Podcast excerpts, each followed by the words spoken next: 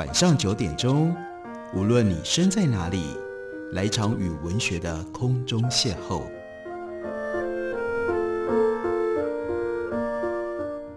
杨照谈书，邀您一同遨游文学世界，认识古今中外的经典之作。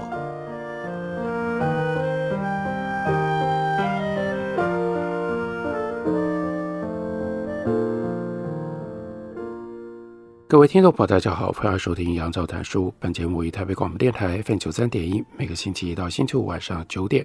为大家播出，我是杨照。在今天的节目当中，要为大家介绍的，这是林芙美子的《浮云》，原来是日文的长篇小说，中文翻译本刚刚由麦田出版公司在繁书系当中出版。这本小说写的是一九四五年从法属安南回到日本的游纪子和富冈这两个人。这两个人，他们从战争当中，宛如像是借来的时光里，迸发出了一段。激烈的恋情，但是在战争结束之后，无以为继，却又无法割舍。现实的条件彻底改变了，那要如何继续在那个遥远的异域所产生的这个关系呢？但另一方面，对照现实的悲惨败破，过往如梦境一般那么样的美好，又必然使得人时时神牵梦萦吧。所以在小说当中描述了。两个人的这种困境，他们在异乡堡的温泉旅馆当中过年。过年的时候，我们看到富冈缩进到桌炉里，转身趴了下来，拿起昨天的报纸读了一遍。蓦然间，他像是下定了什么决心，用一只手肘撑着榻榻米，转头仰望着跟他在一起的游纪子，喊了一声：“哎！”游纪子很自然地回应说：“什么事啊？”他说。倒也不是有什么事，我只是想要告诉你，我厌烦了这个世界。游纪子稍微认真一点的问他说：“为什么要这样说？你是什么意思？”富冈听游纪子这么问，竟感觉脸颊一阵酸麻，半晌说不出话来。他睁大了干涸的双眼，凝视着游纪子那妆容斑驳的脸孔，最后冷冷地说：“活着觉得好无趣啊！”一时之间。游纪子不明白富冈这么说到底是什么意思。富冈看到游纪子胸前纽扣快要掉了，一边故意用手指拉扯着，一边说：“我们这样下去也不是办法。”游纪子就说：“不是办法是什么意思？为什么你的心情好像已经跌到了谷底？”富冈就说：“嗯，这形容蛮贴切的，没错，我的心情到了谷底，难道你不是吗？”你觉得很有趣吗？你觉得这个世界很有趣吗？游记子又问：“很有趣指的是什么事情？”富冈就说：“就是如今这个局势。”游记子似乎隐约可以体会富冈所要表达的言下之意，霎时感觉仿佛有一股甜美的泪水即将从咽口溢满出来。然后呢，他就对富冈说：“让我来猜猜你想说什么。”富冈说：“不。”你不用猜，游纪子就说：“你想要跟我分手。”富冈说：“不是。”就在这个瞬间，游纪子胸口的纽扣完全脱落了。富冈握着那颗纽扣，在温暖的桌炉里缩起身子，横躺了下来。游纪子这个时候还想着：“他说，我可以出去把手表卖掉，那我们就可以在这里过年了。”然而，富冈却缓缓起身。把手上的纽扣放在桌炉上，已不知是对游纪子说，还是对自己说的口吻，说了：“我想死。”游纪子的脸上带着满不在乎的表情，拿起纽扣到胸前比了比，接着忽然用力拉扯原本缝住纽扣的细线，一边呢喃地说：“我也想死。”富冈说：“你没有那么容易死，接下来你还会有很大的发展，你可以好好享受。”你的人生，游纪子就说：“什么意思？我能发展什么？你别胡说八道。”富冈说：“那我问你，你是真的想死吗？如果你不是真的有这个打算，就不要随口乱说。”游纪子说：“我是真的想死，而且我早就有这个打算了。当初在海防的时候，当刚战败，我就有寻死的念头。另外，发生加野那件事情的时候，我更是认真的想过要自杀。死对我来说不是什么可怕的事情。富冈就说：“哼，听你这么说，我就知道你还死不了。你说死一点也不可怕，那就代表你还在逞强。你对死的看法还是太乐观了。真正的死是一件很可怕的事情。如果不能让自己进入完全无法思考的真空状态，是死不了的。”我再问你，如果你真的要寻死，你要用什么方法？有记者说，那应该是吃氰化钾最轻松吧。福高就说，那如果你已经进入了这种想死的状态，但身上就没有那种毒药，那怎么办呢？有记者说，事情总是得遇上了，才会知道该怎么办。既然已经进入了真空状态，应该也无法好好思考该怎么死了吧？福冈进一步就逼问他。追问他，那如果是两个相爱的人一起殉情呢？如果其中一方没有办法进入到那种想死的真空状态，感觉心情就是不对，是不是就死不了了？游纪子回应是：不能这么说吧。想要殉情，不能只是靠脑袋无法思考，必须进入到更深一层的境界，两个人的内心都变得完全冰冷，才能够不用说一句话，默默做到这件事。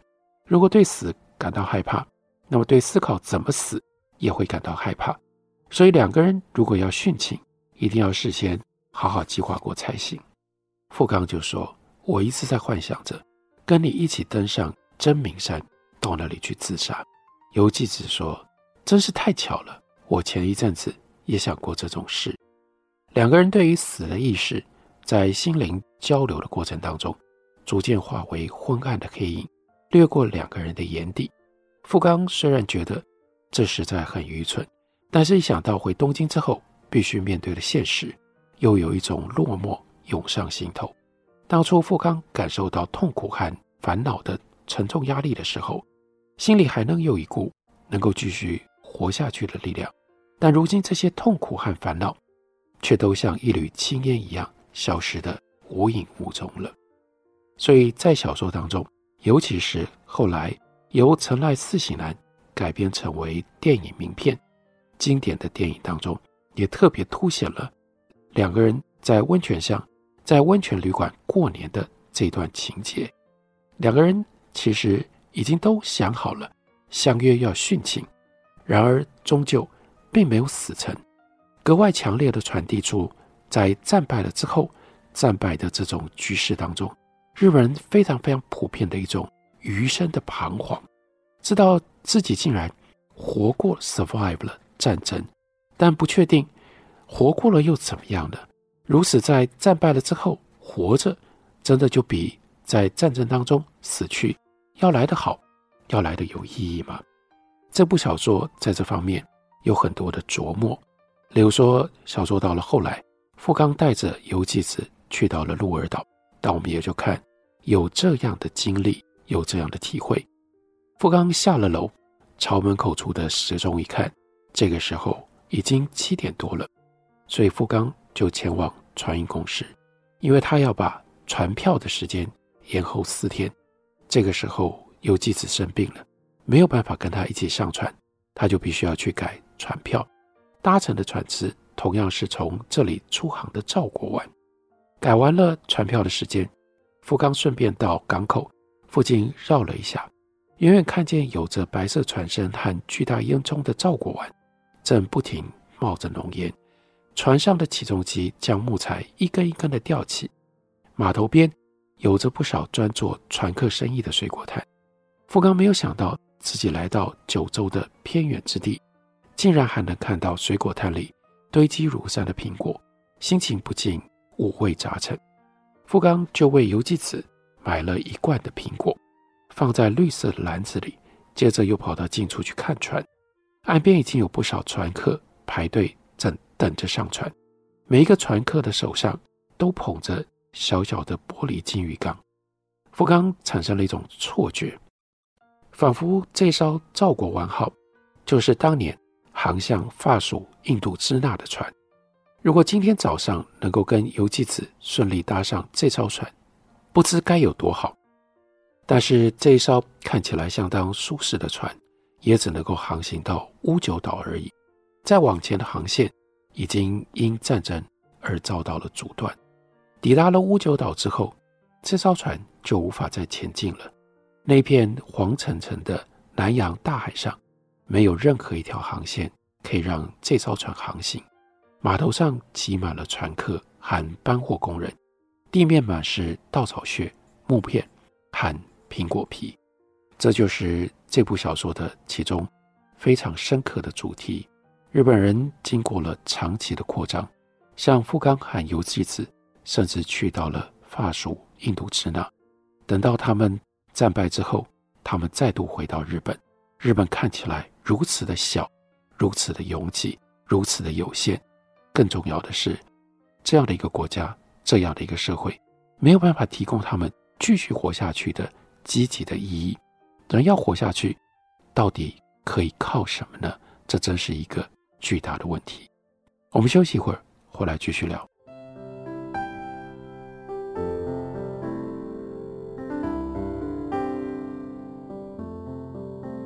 听见台北的声音，拥有颗热情的心，有爱与梦想的电台，台北广播 FM 九三点一。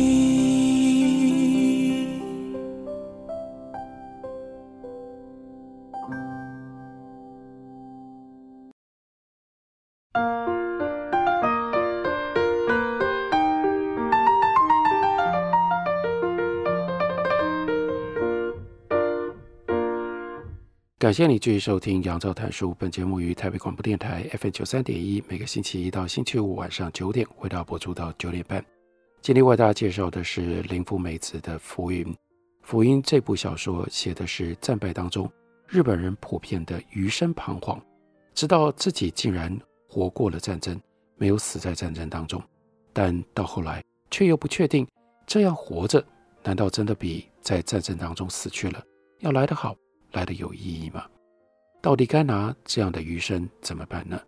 所以小说当中的女主角游纪子，她就一路放浪着，放浪着，走到了终点。虽然回到了日本，却又死在一个完全陌生的荒岛上，有一群完全陌生的女人围绕着。关于这一段，林富美子透过富冈的眼睛写得令人触目惊心。她说。到了这一天晚上十点左右，富冈好不容易回到了官舍，但游纪子早已断气了。屋子里挤了七八个，不管是富冈或是游纪子，都从未见过的人。在游纪子断气之前，一直陪在他的身边。富冈向四周围的人道谢了之后，走到游纪子的枕畔坐了下来，靠着油灯的光亮，凝视游纪子那浮肿的脸孔，好一会儿。动也不动。有一个人走上前来，帮富冈脱掉了湿漉漉的外套。游记子的手还未被摆成在胸前，双手合十的姿态。富冈拉起游记子那双已经有些僵硬的手，让手掌在胸前十指并拢，就跟当初他为死去的妻子邦子所做的一样。游记子的双手不仅冰凉，而且沾满了干掉的血迹。不过，游纪子的脸上还算干净，多半是帮佣的妇人擦拭过了吧。福冈看着游纪子手上的血迹，眼眶突然涌上了火烫的泪水。他就问旁边的人：“他的病情是什么时候开始恶化的？”但是呢，他们都说不上来，因为呢，最后的情景真的非常奇怪。在游纪子身边的这个女子都和景深，她正在读着一本。家庭医学的书，却发现游纪子用一种仿佛连自己在看哪一页都一清二楚的诡异的眼神，目不转睛地凝视着他。为什么他会有这种感觉呢？因为都贺景她怀孕了，但是她不想把孩子生下来。她偶尔间在病人的枕边发现了这样一本家庭医学的书，她拿起来读，里面写了各种合法拿掉孩子的方法，所以她一边读着那本书。一边烦恼着过一阵子要从乌九岛去到鹿儿岛找医生把孩子拿掉，而且正在算着，不晓得要花上多少钱。就在都贺景他想得出神的时候，偶然间他低头瞥了病人一眼，竟发现病人那浮肿的脸上带着令人心里发毛的可怕的表情，正以半开半合的眼睛看着自己。毕竟都贺景跟游纪子非亲非故，他不敢一个人继续待在这重症病人的身边，所以他就赤着脚走出屋外，在大雨中回到自己家去了。父亲听都贺景说的吞吞吐吐，心里很清楚，他说的都只是一些推脱之词。但是事情竟然已经到这个地步，难道还能再追究吗？追究也已经无济于事了。游纪子打从来到这个岛上，就仿佛注定要死了。富冈将屋里的人都请了出去，本来想要让都贺景留下来帮忙，但是却看到他一脸厌恶的表情，也就只好。让他离开了。富冈这个时候觉得全身无力，他什么也不想做，但还是勉强打起了精神，以隔壁房间的火盆煮了一些热水，倒在铁盆里，把毛巾浸湿了之后，来擦拭游纪子的脸。接着，富冈从游纪子放在枕边的提包拿出了他的口红，涂在游纪子的嘴唇上，但是涂来涂去，颜色就是推不开。就在富冈。拿毛巾擦拭游纪子的眉毛的时候，忍不住将游纪子的脸皮向上翻开。游纪子的嘴唇似乎微微动了一下，仿佛在诉说着：“让我好好安息吧。”屋顶上不断传来雨水敲打的声响，令富冈感到难以呼吸。那声音仿佛穿透了屋顶，对着富冈大加谴责。富冈在心里嘟囔着：“我已经尽力了。”不然我还能怎么办？游纪子的双眼熠熠有神，仿佛活人一般，令富冈感到坐立不安。富冈再次望向游纪子的双眼，这一次富冈把油灯拿到了旁边，仔细观察游纪子的眼睛，那眼神仿佛在哀求着什么。富冈似乎从死者的眼中听到了无尽的抗议声。接着，富冈从手提包里。拿出了梳子，把死者蓬乱的头发梳理整齐，绑成了一束。死者这次再没有对活人提出任何的要求，只是任凭摆布。在富冈身边曾经遇过的女子，包括邦子，包括他在安南的时候曾经勾搭的一个越南女子柔儿，再加上他回到日本又遇到的静子，还有现在的游纪子。通通都已经离开他了，他变成了一个孤零零的人。他到了鹿儿岛，他去找了他所认识的比嘉大夫。到了傍晚，比嘉大夫表示他要参加一场聚会，所以两个人约了下次见面的时间。富冈就起身告辞，离开了诊所之后，他完全不知道要到哪里去。每个人都有属于自己的人生，就好像是独一无二的花纹，不容他人知会。当初在遥远的屋久岛上，富冈有一点怀念比嘉医生，但是如今连这股心情也已经凉了。毕竟比嘉也不过就是一个循规蹈矩的平凡医生，做好自己的本分，别管他人的闲事。所以富冈他就进了一家旧书店，想要买一本小说回去看。当初他在越南的林业局工作的时候。混血儿的打字员曾经借给他一本左拉的小酒馆，让富冈印象深刻。所以富冈这次他想要再买一本左拉的作品。这一天的傍晚，他来到热闹的天文馆路上，一一查看每间电影院所播放的电影。道路很狭窄，各种混血儿有如河水般在路上川流不息，往来走动。像这样的文明环境，对此时的富冈而言，只是增添了心中的厌烦。他转入暗巷，走进了一间有女人陪酒的餐厅。每个女人都浓妆艳抹，看起来油光满面。富冈看上了一个穿着红色晚礼服的女人。女人坐在富冈身边，拿起啤酒瓶往富冈的杯里倒。那是富冈所喝过最美味的一杯啤酒。富冈难得置身在这种天气晴朗、空气干爽。而芬芳的夜色之中，心情舒畅。女人的眼睛细得像两条线，而且眼皮粗厚，但是底下的眼珠有时会投射出妖艳的神采。女人的手背是乳白色的，但是在带有颜色的灯光之下，依然可以看出女人身上的红色衣服是肮脏不堪。一个脖子上围着红色丝巾的流浪吉他手走进了狭窄的土间。女人以浓浓的地方口音和犹如连珠炮一般的速度，把这个吉他手赶了出去。那说话的腔调和游纪子有几分相似。如今的游纪子已经被埋进了饱含雨水的泥土底下了。游记子土葬那一天的面容，深深烙印在富冈的心头。游记子那样坚强的生命，就如此遭到了摧毁。而在这里。却又萌生出诱惑一切的麦芽，不知悔改的亚当再次受到了挑逗。神播下了无数的种子，作物只是靠自己的力量成长茁壮。不过一会儿的功夫，富冈喝掉了半打啤酒，接着就被女人拉上了二楼。这一天的深夜，女人把富冈送回了旅馆。那女人比外表看起来老实得多。富冈没有交给旅馆保管的钱包里，还剩下了很多钱，并没有全被女人拿走。这些钱其实都是当初游纪子留下来的。富冈连衣服都没脱，就这样钻进了干爽的棉被里，脑袋就像石块一般沉重，却不曾停止思考。富冈已经失去回屋久岛的意志力，却又不忍心把游纪子的遗体遗留在那座岛上。何况，就算回到东京，又有什么意义呢？所以就有了这么一句话，这句话也就是这部小说的说明的来源。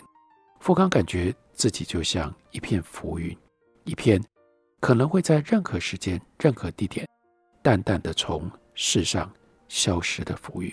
一个人如何活着活着，在这样的一种大时代的笼罩充斥之下，真实的生命。